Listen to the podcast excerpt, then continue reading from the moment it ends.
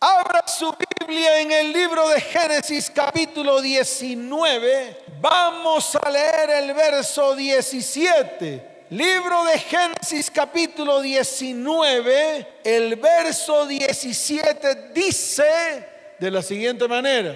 Y cuando los hubieron llevado fuera dijeron, escapa por tu vida. ¿Cómo dijeron? Dígalo fuerte, como dijeron.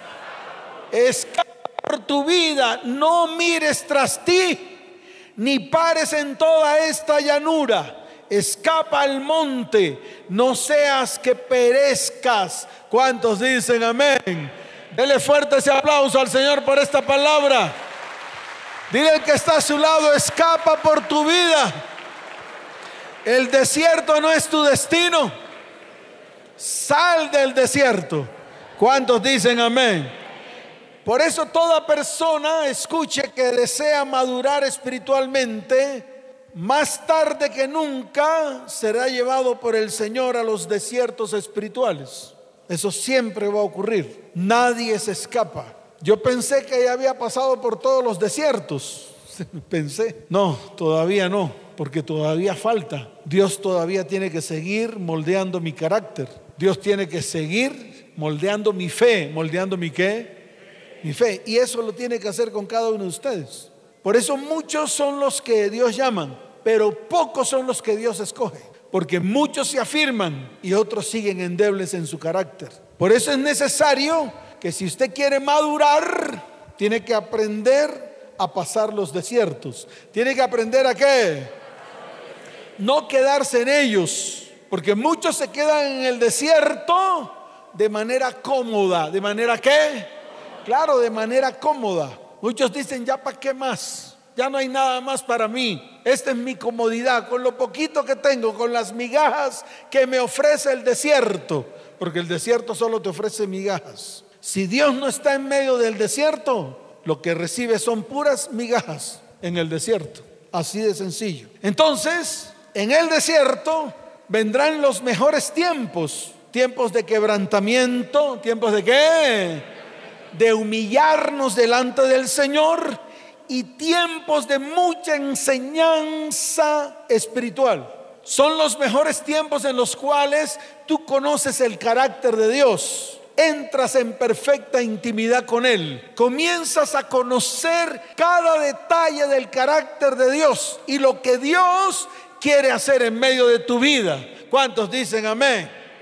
Es en el desierto donde los problemas, las crisis, la soledad y el temor parecen ser más fuertes que nunca. Es en el desierto, escuche bien, donde nuestra relación con Dios es puesta a prueba en medio del silencio. ¿En medio del qué?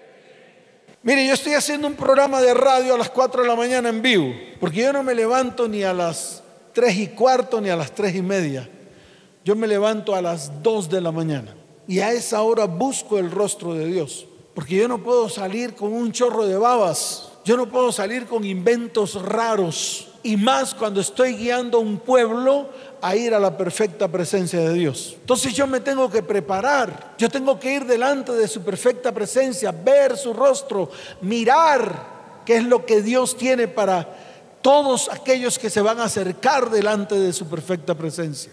Entonces no es simplemente levantarse a las 3 y 20, lavarse la boca, echarse agua en la cara, no es bañarse, cambiarse, no es eso. Es prepararse para poder estar delante de la presencia de Dios. Es prepararse. Y nosotros no estamos acostumbrados a prepararnos. Hay que preparar la mente, hay que preparar el corazón, hay que preparar nuestras manos, hay que preparar nuestros pies, hay que preparar nuestra alma, nuestro espíritu. Por eso, en medio de ese silencio, porque déjeme decirle algo que no se escucha nada, a esa hora usted no escucha nada, a esa hora ni siquiera escucha su propia voz, a esa hora hay silencio y oscuridad. Pero déjeme decirle algo, en medio de la oscuridad está Dios. ¿En medio de la oscuridad qué? En medio de la oscuridad está Dios. No busque a Dios en la luz, busque a Dios en la oscuridad, busque a Dios en la soledad. Jesús iba al desierto a buscar en medio de la oscuridad, porque dice que iba de madrugada, iba a buscar a Dios, porque Dios está en medio de la oscuridad. Y allí en medio de la oscuridad es donde su luz resplandece en medio de nuestras vidas. ¿Cuántos dicen amén? ¿Cuántos dicen amén? Dele fuerte ese aplauso al Señor. Allí en el desierto es donde experimentamos en nuestro corazón una profunda necesidad del toque sobrenatural de Dios para poder seguir adelante avanzando. De lo contrario, nos morimos en el desierto. De lo, contrario, nos da sed y nos morimos de sed. De lo contrario, nos da hambre y nos morimos de hambre. Por eso, justo allí en el desierto es donde el Señor habla a nuestra vida y a nuestro corazón.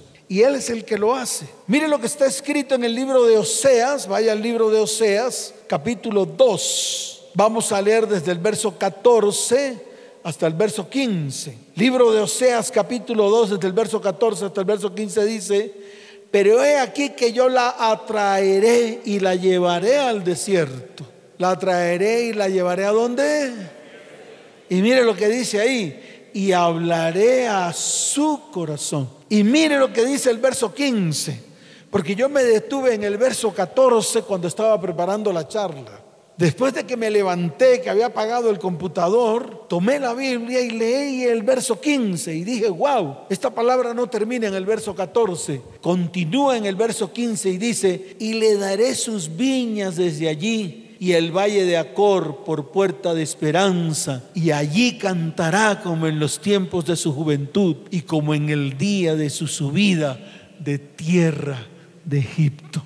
Qué tremenda palabra. Es en el desierto donde Dios te da las más grandes y ricas promesas. Es en el desierto donde Él abre los ojos de la fe. Es en el desierto donde tú fijas tu mirada en Él y se cumple lo que dice la palabra, puestos los ojos en Jesús, el autor y consumador de la fe. Es en el desierto donde Dios se revela a ti de una manera sobrenatural. Y precisamente dice esto, y como en el día de su subida de tierra de Egipto. Está hablando del pueblo de Dios, está hablando del pueblo de Israel. Y precisamente el libro del Éxodo es el que narra cómo el pueblo de Israel había sido liberada de la, de la esclavitud de Egipto para llevarlos a través de Moisés a la entrada de la tierra prometida. Si vamos al libro de Éxodo, vaya al libro de Éxodo y vamos a hacer algún recorderis porque es importante que tú esto lo entiendas con claridad. Libro de Éxodo en el capítulo 2. A mí me gusta leer Éxodo capítulo 2, ¿saben por qué? Porque allí Dios se revela a su pueblo. Dios oye a su pueblo. Dios escucha el clamor de su pueblo. Y ahí está escrito. Mire lo que dice la palabra en el verso 23 del capítulo 2 dice, aconteció que después de muchos días murió el rey de Egipto y los hijos de Israel gemían a causa de la servidumbre. Gemían, estaban siendo esclavos, sometidos a duras tareas, estaban siendo sometidos a grandes impuestos. Y dice la palabra que ellos gemían, ellos que hacían gemían a causa de la servidumbre. Y ahí hay una palabra clave que dice, y clamaron, como dice, clamaron. Sé que muchos hoy en día están clamando para ser libres de sus esclavitudes. Y estoy seguro que Dios en este tiempo está dando la victoria y está liberando a muchos de la esclavitud. ¿Cuántos dicen amén? Y mire lo que sigue diciendo la palabra porque es importante. Y subió a Dios y qué? ¿Y qué? Wow, subió a Dios. Mire, en el libro de Éxodo hay dos citas bíblicas donde habla de subir a Dios. Una, la que está aquí escrita, cuando ellos clamaron, y dice la palabra que el clamor subió, subió a Dios. Y la otra está en el libro de Éxodo capítulo 19. Sin apartarse de Éxodo capítulo 2, vaya así un poquito para adelante y vaya al verso 2 del capítulo 19. Dice la palabra del Señor. Habían salido de Refidín y llegaron al desierto de Sinaí y acamparon en el desierto. Y acampó allí Israel delante del monte. Y mire el verso 3 dice, ¿y Moisés qué? Subió a Dios. ¿Y Moisés qué? Subió a Dios. Dos versículos bíblicos donde habla de que algo sube a Dios. Una el clamor y una un varón que Dios había apartado y había separado para traer libertad al pueblo de Israel de tierra de Egipto. ¿Cuántos dicen amén? Y mire lo que dice la palabra. Y subió Dios el clamor de ellos con motivo de su servidumbre. Y oyó Dios el gemido de ellos. ¿Qué hizo Dios? Y se acordó. ¿Qué hizo Dios? Se acordó del pacto que había hecho con Abraham, Isaac y Jacob. Pero no se queda ahí. Y dice la palabra en el verso 25. Y miró Dios a los hijos de Israel y los reconoció Dios. Los miró y los qué. Los miró y los qué. Y los reconoció. Tremendo. Eso me gusta mucho. Porque es el mismo Dios actuando en medio de un pueblo. Es Dios en acción.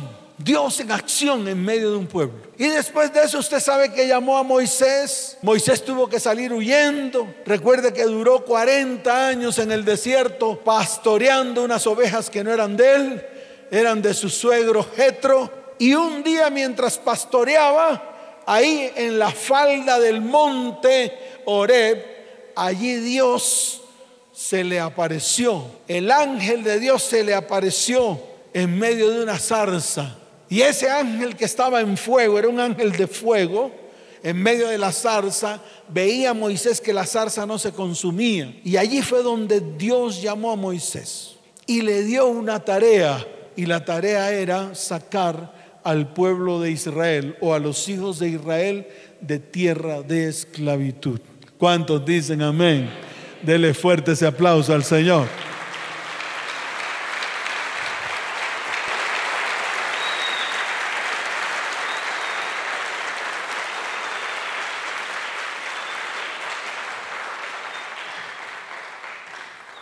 Hasta ahí la historia es muy bonita, porque se mostró el poder de Dios en tierra de Egipto. Recuerde todo lo que hizo Dios para mover el corazón de Faraón y para endurecerlo también. Dice la palabra que todo el pueblo salió por un estrecho. Era una calle estrecha y salieron todos. Salieron con sus animales, salieron con sus enseres. Y dice la palabra que cuando salían, los mismos egipcios les daban todas sus alhajas les daban oro, les daban plata. Ellos no salieron arruinados, no, de Egipto salieron con riquezas. Y dice la palabra que salió con mano poderosa. Todo el ejército de Dios, todo el que, dígalo fuerte, todo el que, todo el ejército de Dios salió junto con los hijos de Israel rumbo a la libertad. ¿Rumbo a la que a la libertad. ¡Wow! ¡Qué nota! Hasta ahí todo muy bien. Hasta ahí todo estaba funcionando bien. Todo el pueblo creyó que iban a disfrutar de las mieles de Dios. Todo el pueblo creyó que iban a disfrutar de las bendiciones de Dios. Todo el pueblo estaba seguro que venían tiempos muy dulces, tiempos muy qué, muy dulces con Dios. Y por eso salieron apresuradamente comieron una buena porción de cordero. El cordero no era cordero guisado, ni era cordero puesto en agua, era cordero puesto en brasas. Era un cordero completo para cada familia. Y si la familia era muy pequeña, reunían a familias pequeñas en las casas y comieron. Comieron apresuradamente panes que no se leudaron y por lo tanto eran panes sin levadura. Comieron bastante porque la travesía por el desierto iba a ser fuerte. Y llegaron a un mar, frente a un mar. Y Dios endureció el ejército de Faraón para que los persiguiera. Esa historia usted se la conoce. Y Moisés levantó la vara y la extendió hacia el mar, mientras que todos los hijos de Israel murmuraban contra él. Se abrió el mar pasaron en seco. Había una nube de fuego que los acompañaba. La presencia de Dios siempre estaba ahí. De día la nube de humo. La presencia de Dios siempre estaba ahí. Cuando Faraón venía, la columna de la nube de humo se puso detrás en la retaguardia. Hasta tal punto de que para los hijos de Israel era luz. Para Faraón era tinieblas. No podían acercarse los unos a los otros porque esa nube impedía que Faraón pudiese acercarse a ellos. Pasaron en seco, se retiraron del mar y cuando todos habían salido del mar, Dios cubrió a todo un ejército bajo las aguas, los ahogó, los mató a todos, destruyó el ejército de Faraón. Tremendo esto. Era la mano poderosa en medio de un pueblo, era la mano poderosa en medio de un qué. Dígalo fuerte, en medio de un qué. Y yo me imagino cuando pasaron el Mar Rojo, escuche bien, porque esto es importante. Yo creo que el pueblo quería ver en el horizonte esa tierra prometida. ¿Qué querían ver en el horizonte? Haga así, mire. Yo me imagino a todos los israelitas así viendo a lo lejos a ver si divisaban la tierra prometida. Y no divisaron tal cosa. Divisaron un desierto. ¿Qué divisaron? Un desierto. Y lo peor de todo, dice la palabra que tuvieron sed y se acercaron aún a, unas, a unos lagos, a unas fuentes de aguas y las fuentes de aguas eran amargas. ¿Cómo eran las fuentes de aguas? Amargas. Lo que ellos pensaban que iba a ser dulce se convirtió en hiel. Lo que ellos pensaban que era la bendición para sus vidas se convirtió en tormento, se convirtió prácticamente en un desierto para sus vidas. Hambre, sed, amargura, murmuración, maledicencia. Esa fue la actitud del pueblo. Ese pueblo que salió de Egipto marchando con esperanza, ahora caminaba en medio del hambre, la fatiga, la frustración, al no ver la señal de la tierra que fluía leche y miel y aquí la pregunta es, ¿se equivocó Dios? ¿Será que erró Dios? ¿Será que Dios se equivocó en esto que hizo con el pueblo de Israel? Obvio que no, obvio que no. El desierto no fue un accidente. El desierto y la ausencia de recursos traían a la luz lo que había en el corazón del pueblo de Israel y cuál era su nivel de compromiso con Dios. Y eso es lo que sucede en la iglesia. Dios siempre quiere medir tu nivel de compromiso con Él. Dios siempre quiere decirte, esto no es una religión. Yo no soy una religión, te dice el Señor. Porque todos pensamos que Dios es una religión a la cual podemos ir en los momentos de dificultad para que Dios nos saque del hueco, para que Dios nos saque del problemita en que estamos. Y déjeme decirle algo, Dios no es un Dios bombero. Dios no es un Dios el cual actúa cuando tú lo necesites. Dios es un Dios en el cual anhela y ama que su pueblo tenga un compromiso serio con Él. ¿Cuántos dicen amén? Eso es lo que Dios quiere. Por eso esos momentos, escuchen bien, fueron momentos en los cuales el corazón del pueblo fue desnudado delante de Dios. Y yo tengo una frase que le he dicho en varias charlas. Dios había sacado a su pueblo de Egipto, pero necesitaba sacar a Egipto del corazón de su pueblo. Y eso es lo que Dios quiere hacer en medio de su iglesia. Dios a través de Jesucristo trajo salvación, vida eterna, bendición, sanidad. Pero el problema es que el pueblo todavía tiene el corazón en el mundo y Dios necesita sacarte del mundo. Dios necesita que tú salgas del mundo, que tú salgas de la mundanalidad, que no dependas más de Egipto, ni siquiera que vengan recuerdos vagos de lo que ocurrió con tu vida en Egipto.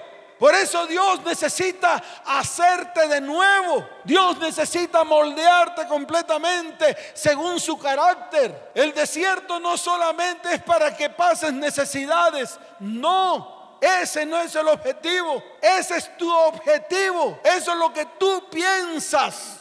cuando estás en dificultades. El desierto es para que arranques tu corazón, para que qué. Dígalo fuerte, para que qué. Claro, para que arranques tu corazón de Egipto, para que nunca más vuelvas a Egipto, para que ni siquiera pienses lo bien que te iba en Egipto. Ay, me acuerdo de las postas de pescado, Luisito, las postas de pescado con patacones, allá en Cartagena, Luisito. Ay, me acuerdo de esas luces de las discotecas. Ay, me acuerdo de esas rumbas sabrosas. Y eso fue lo que hizo el pueblo de Israel durante toda la travesía por el desierto. En todo momento, si tenían sed, murmuraban contra Moisés. Si tenían hambre, murmuraban contra Moisés. ¿Por qué? Porque para ellos era un martirio. Mientras que para Dios, ¿para quién? Dígalo fuerte, ¿para quién? Para Dios era la manera como Él estaba moldeando a un pueblo para sacar su corazón de Egipto. Y todas las pruebas que tú y yo hemos pasado es para eso, para que nunca más nos acordemos de los pepinos, de las cebollas, de los pescados, de las carnes que comías en Egipto. ¿Saben por qué? Porque en el desierto Dios trae su propia provisión y la provisión de Dios en el desierto es una provisión diaria que trae bendición, gozo y paz a nuestra vida, casa, hogar, familia y descendencia. ¿Cuántos dicen amén? Dele fuerte ese aplauso al que vive.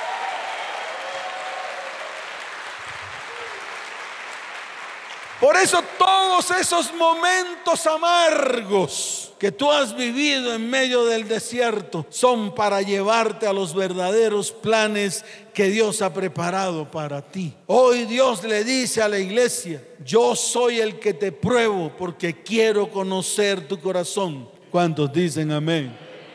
Cada momento amargo hace una separación entre la gloria recibida y la gloria que va a venir.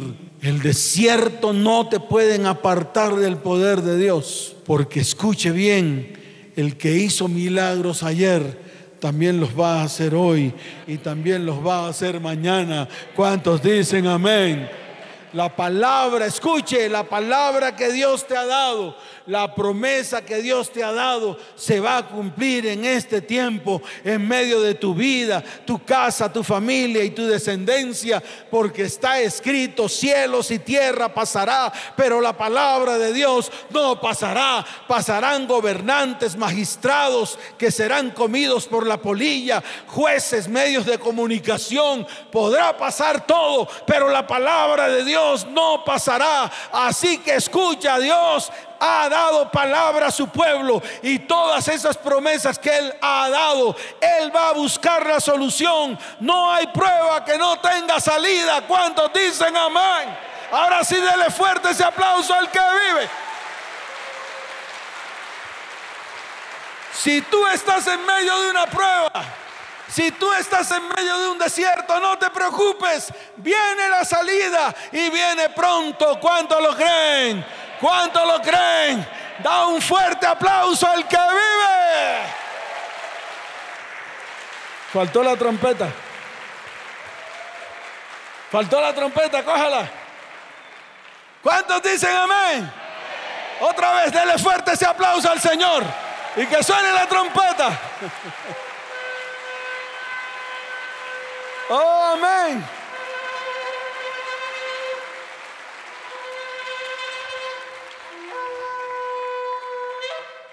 Mire, escuche algo. Hay tres cosas que son fundamentales y que es necesario que el pueblo aprenda. Número uno, en el, en el desierto vas a escuchar a Dios. Y eso lo hemos visto en estos tiempos con la iglesia. Todos los tiempos que hemos pasado con la iglesia, todos los tiempos de intimidad que hemos pasado con la iglesia y con muchos que no son de esta iglesia, han sido tiempos para escuchar atentamente la voz de Dios. Por eso estos tiempos en los cuales estamos en medio de desiertos espirituales, son tiempos los cuales desafían nuestra fe para que nos demos cuenta que la única fuente de nuestra provisión es Él. Es en esos momentos cuando nadie entiende o comprende lo que estamos pasando. Ahí tenemos que cavar profundo. Allí hay que profundizar en nuestra relación y nuestra comunión con Dios. Por lo tanto, le digo a toda la iglesia, no reniegues, no confíes en tus fuerzas. Más bien guarda silencio ante Dios y escúchalo. Él tiene mucho que hablar a tu vida. ¿Cuántos dicen amén?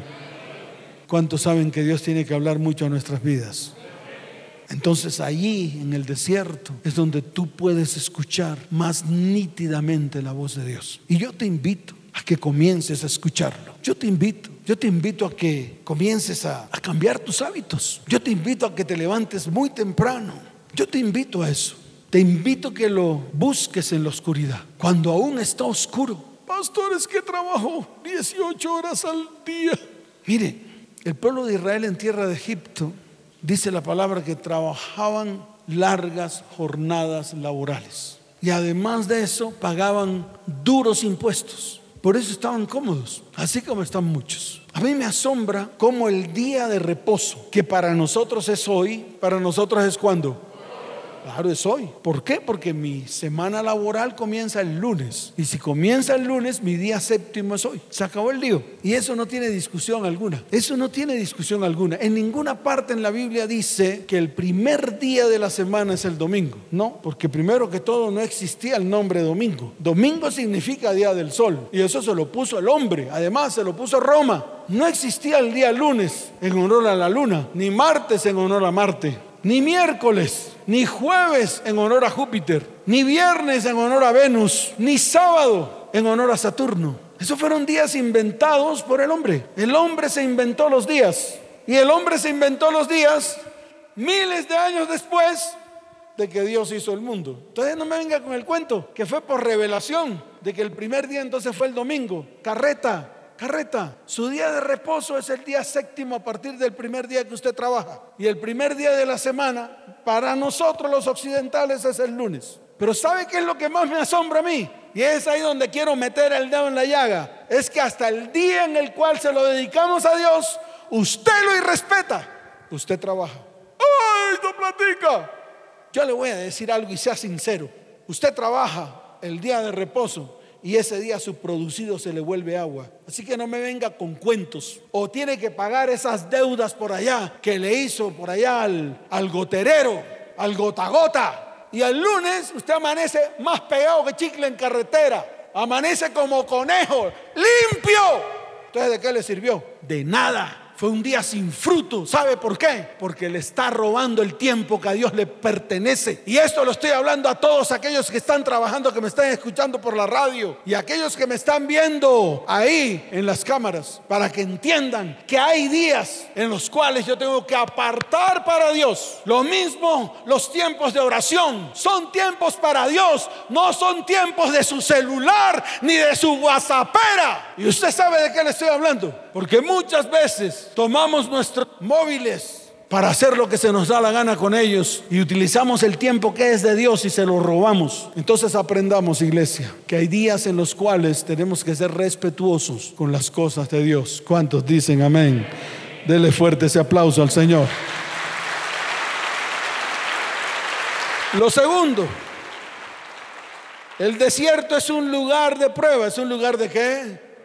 Sí, donde Dios nos prueba. Mire lo que dice Deuteronomio. Vaya a Deuteronomio rápidamente, capítulo 8, desde el verso 2 hasta el verso 4. Deuteronomio, capítulo 8, desde el verso 2 hasta el verso 4 dice, y te acordarás de todo el camino por donde te ha traído Jehová tu Dios estos 40 años en el desierto, para afligirte, para probarte, para saber lo que había en tu corazón, si habías de guardar o no sus mandamientos. Y te afligió y te hizo tener hambre y te sustentó con maná, comida que no conocías tú ni tus padres la habían conocido, para hacerte saber que no solo de pan vivirá el hombre, mas de todo lo que sale de la boca de Jehová vivirá el hombre. Tu vestido nunca se envejeció sobre ti, ni el pie se te ha hinchado en estos 40 años. Reconoce a sí mismo en tu corazón que como castiga el hombre a su hijo, así Jehová tu Dios te castiga. Guardarás pues los mandamientos de Jehová tu Dios, andando en sus caminos y temiéndole, porque Jehová Dios te introduce en buena tierra, tierra de arroyos, de aguas, de fuentes, de manantiales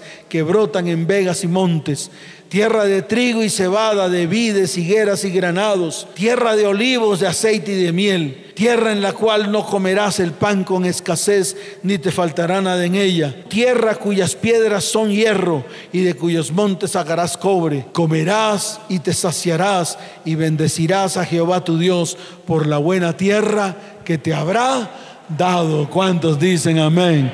Fuerte ese aplauso al Señor.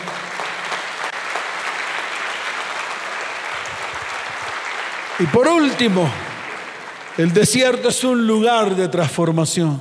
No importa cómo se llame tu desierto, al salir de allí, tú serás una mejor o una peor persona. Es tu decisión. Amén. ¿Cuántos dicen amén? Quizás resultes convirtiéndote en alguien más maduro, más sensible a la voz de Dios, o posiblemente alguien más amargado sin esperanza.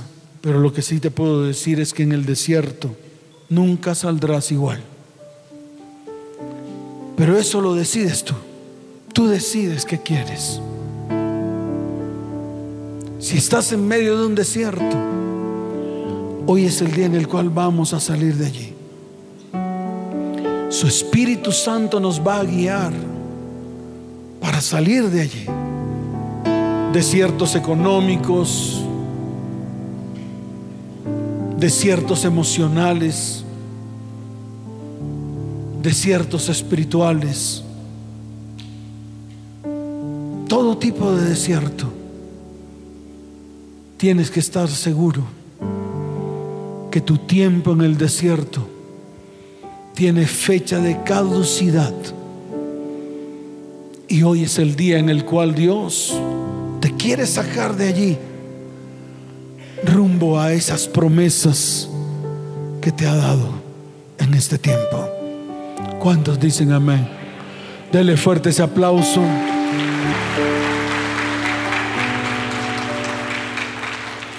Hoy vamos a hacer un acto profético. Hoy nos vamos a tomar de las manos todos juntos y vamos a salir tomados de la mano. Vamos a salir del desierto rumbo a las bendiciones que Dios tiene para nosotros, rumbo a los mejores tiempos que Dios ha preparado para tu vida, para tu familia, para tu descendencia. Levanten sus manos al cielo.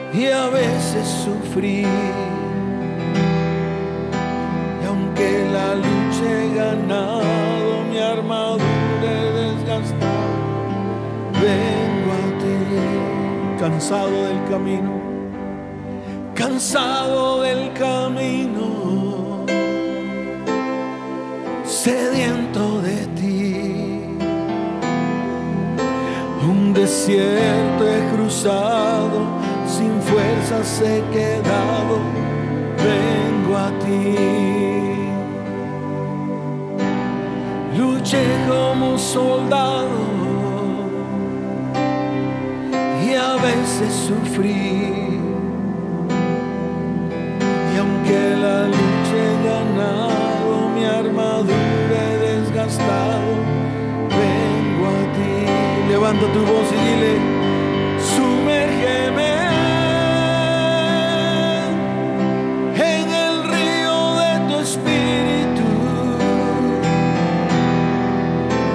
Necesito refrescar este seco corazón sediento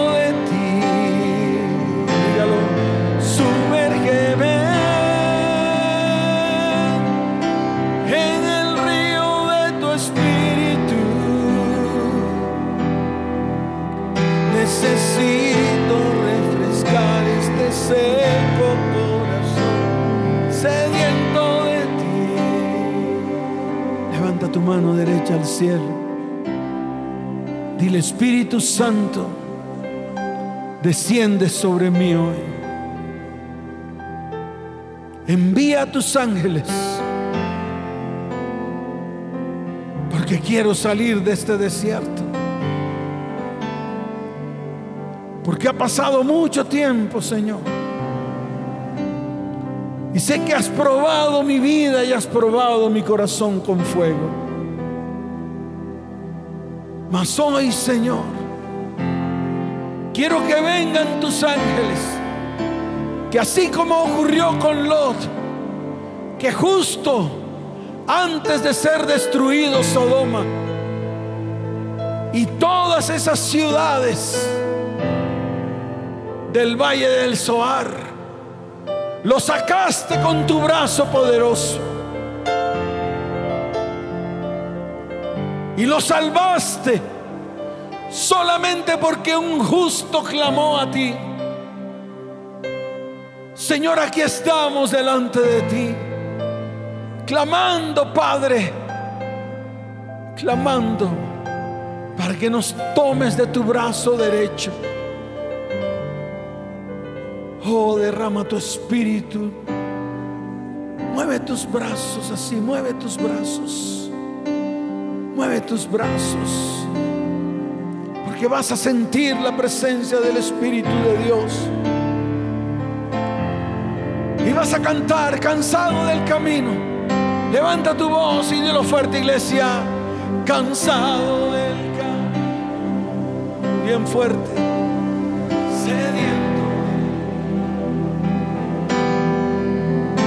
Desierto he cruzado, sin fuerzas he quedado, vengo a ti. Luché como soldado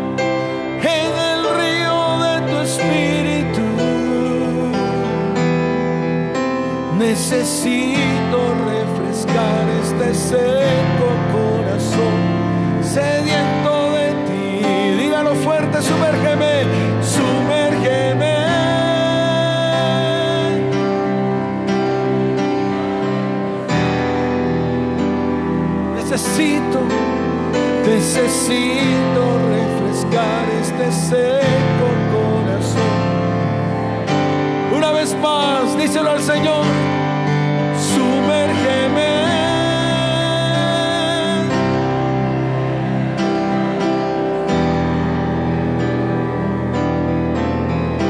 Necesito refrescar este seco corazón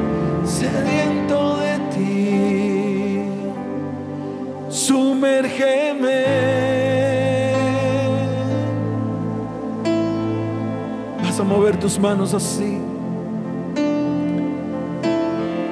Espíritu Santo, necesitamos un milagro el cumplimiento de las promesas de Dios en medio de nuestras vidas.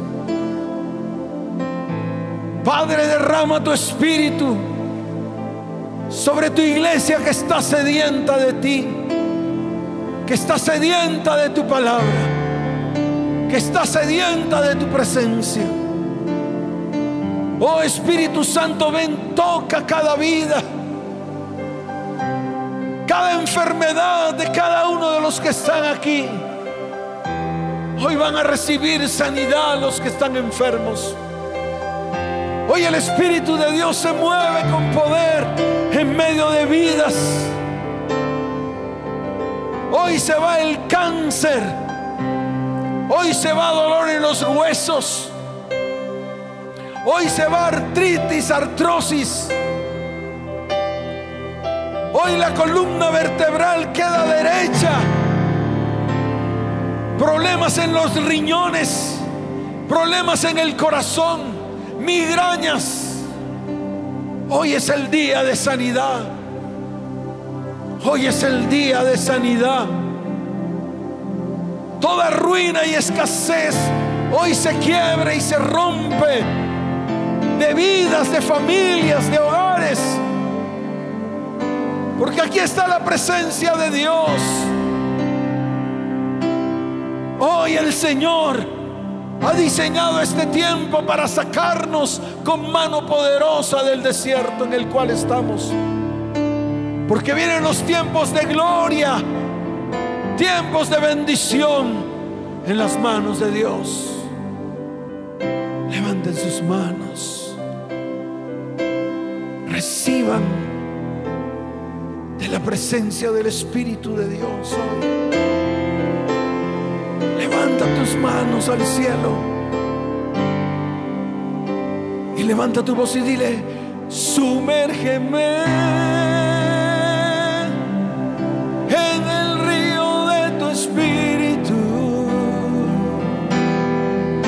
Necesito refrescar este seco corazón sediento de ti.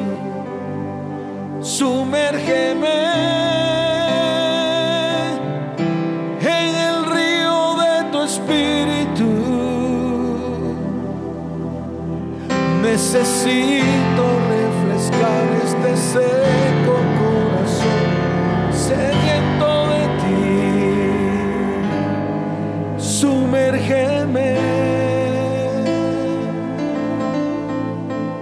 Ahora sí vamos a tomar las manos de las personas que están a nuestro lado, nuestros hijos, nuestro cónyuge.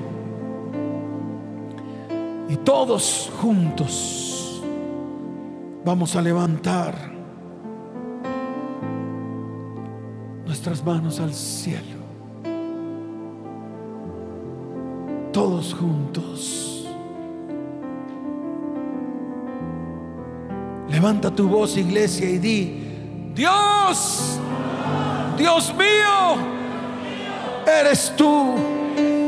Mi alma tiene sed de ti.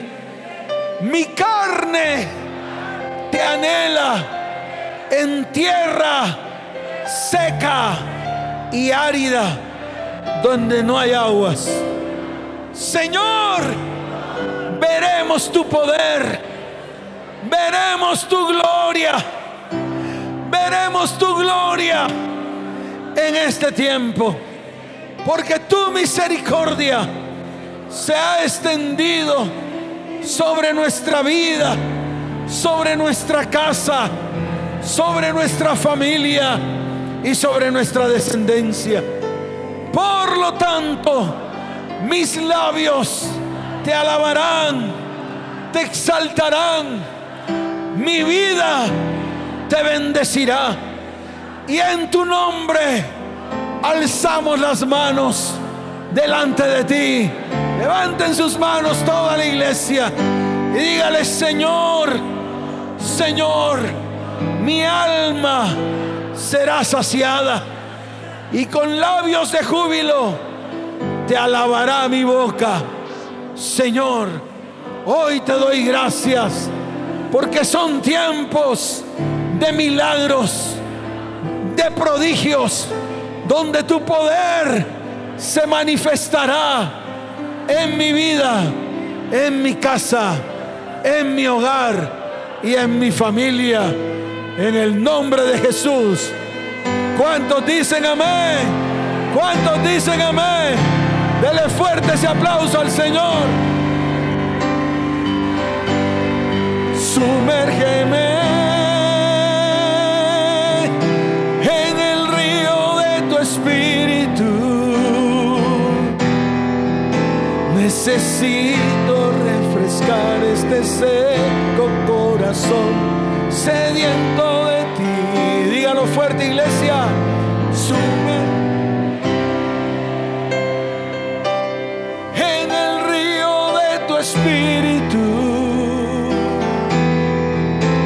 Necesito refrescar este seco corazón sediento de ti.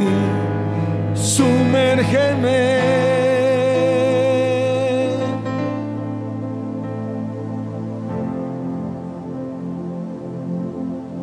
Sumérgeme.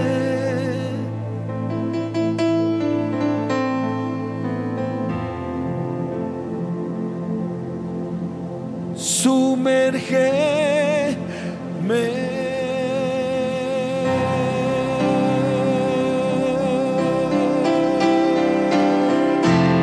Dele fuerte ese aplauso al Señor. Fuerte ese aplauso.